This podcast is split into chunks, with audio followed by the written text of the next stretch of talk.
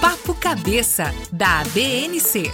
Um bate-papo legal com conteúdos de neurocirurgia e neurologia, entre ligas acadêmicas de neurocirurgia e seus orientadores. Seja bem-vindo e aproveite!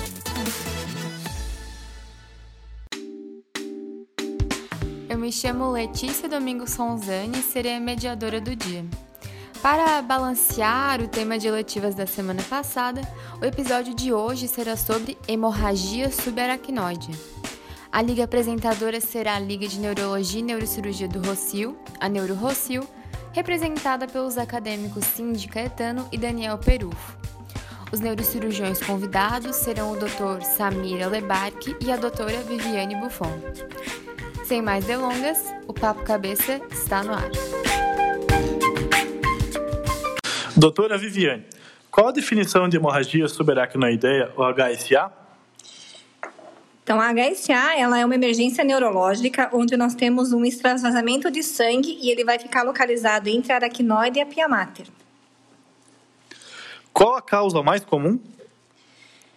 Então, aí, quando nós falamos em causa, nós vamos ter que pensar numa causa a mais comum é o trauma. Então, em decorrência do trauma, o paciente tem um sangramento nesse espaço.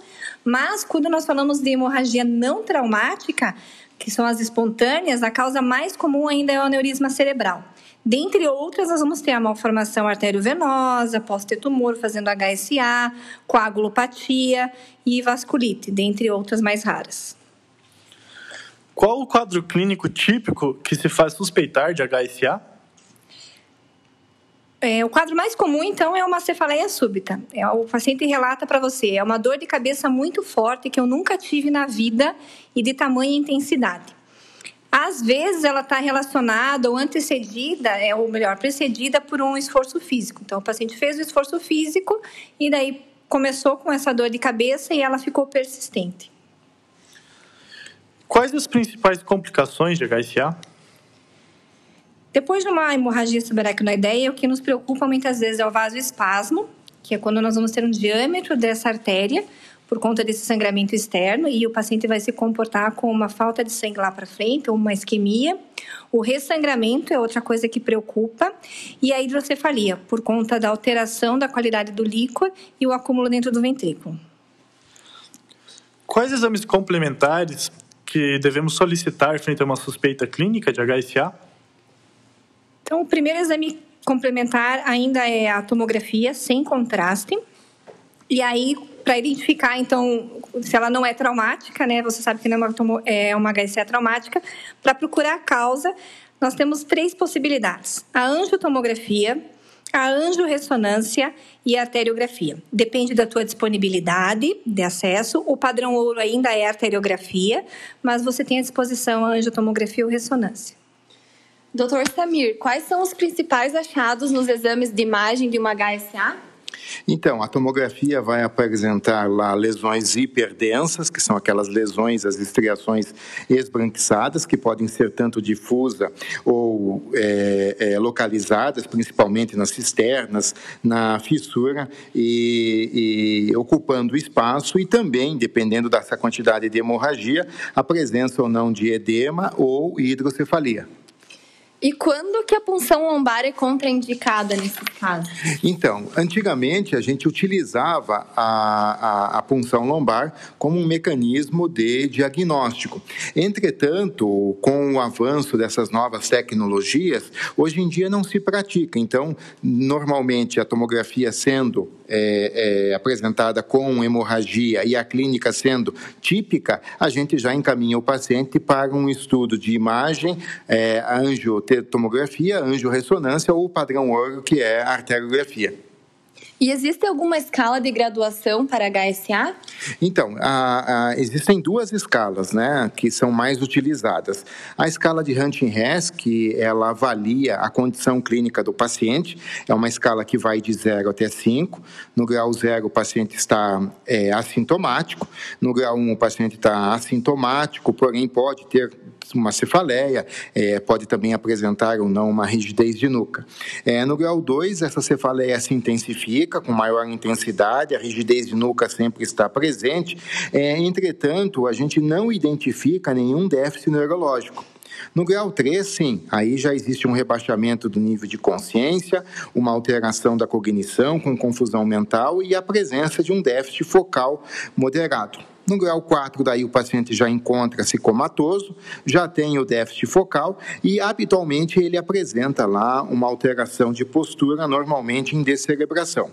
E no, no, no grau 5 de Hunting-Hess, nós temos lá o paciente já numa, numa, num coma profundo, a descerebração, decorticação e, e assim sucessivamente. Na dependência do, do, dessa classificação, nós também temos uma, uma, um quantitativo de mortalidade. Então, quando o Hunting-Hess é 1, a mortalidade gira em torno de 30%.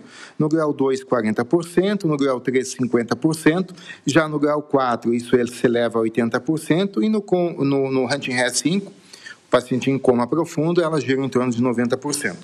Nós também temos uma segunda escala que não se baseia no quadro clínico, mas sim no resultado da tomografia. Essa escala é a chamada escala de Fischer modificada, lançada em 2006, e ela é considerada assim. O Fischer zero, você não vai encontrar nenhum sangue detectado.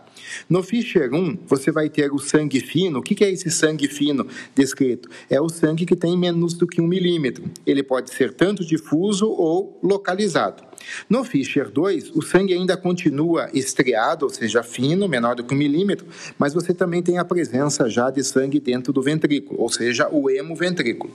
No Fischer 3, a espessura desse sangue ela aumenta a espessura do sangue aumenta e ela passa a ter mais do que um milímetro.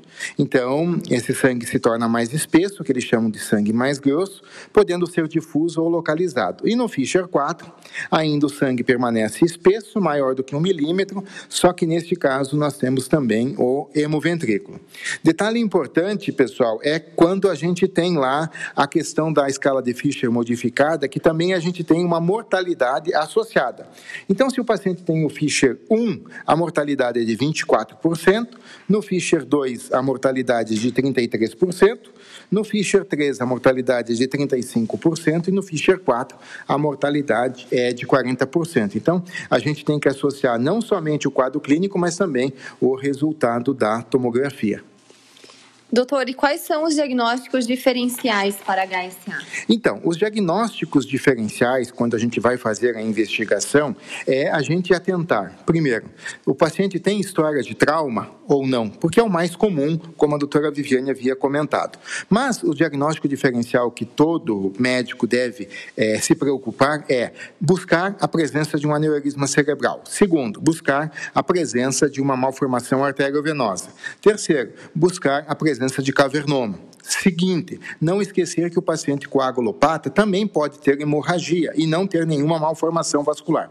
Tumores, como os melanomas, também podem ocasionar é, hemorragia subaracnoidea. Dissecções arteriais, o uso recreativo de entorpecentes e mais é, a trombose venosa central também são causas de, de, de diferenciais de hemorragia subaracnoidea.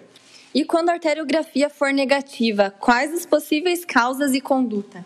É, essa situação é uma condição polêmica, realmente. A, a, a, o paciente vem com uma clínica de hemorragia subaracnoidea, a tomografia é positiva, só que quando o paciente faz arteriografia, ela não demonstra nenhum tipo de patologia.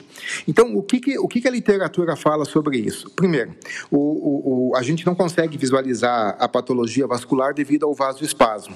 Segundo, a presença de aneurismas muito pequenos também não conseguem é, é, ser evidenciados. Terceiro, é, essa hemorragia foi por uma dissecção da artéria, então a gente não vai conseguir visualizar, porque essas artérias intracranianas têm menor calibre.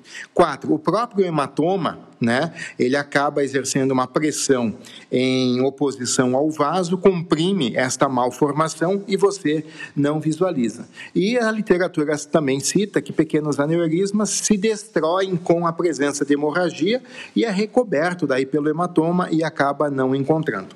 É, não existe um protocolo definido hoje no mundo para o que fazer, né? Então, muitos serviços utilizam a repetição do exame com sete dias, outros é, repetem o exame com 14 dias e outros serviços impõem que é, precisaria aguardar lá esse período máximo de vasoespasmo, 20, 21 dias, para repetir. Então, a gente tem serviços que repetem o exame com 7, outros com 14 e outros com 21. Cada um com uma proposta distinta. O importante é saber que esse exame deve ser repetido para a gente não é, esquecer que pode existir lá uma malformação é, vascular no paciente. Obrigada, doutora Viviane, obrigada, doutor Samir. Obrigada, neurovintes, por estarem conosco mais uma vez e preparem-se para o episódio quente da semana que vem, que será apresentado pela minha liga, a Neuroliga Unisul, e abordará o tema aneurismas intracranianos. Anotem na agenda e até a próxima! Essa foi a edição da semana do Papo Cabeça ABNC. Fique ligado, todas as terças um novo episódio. Até a próxima! Apoio Hospital Inc.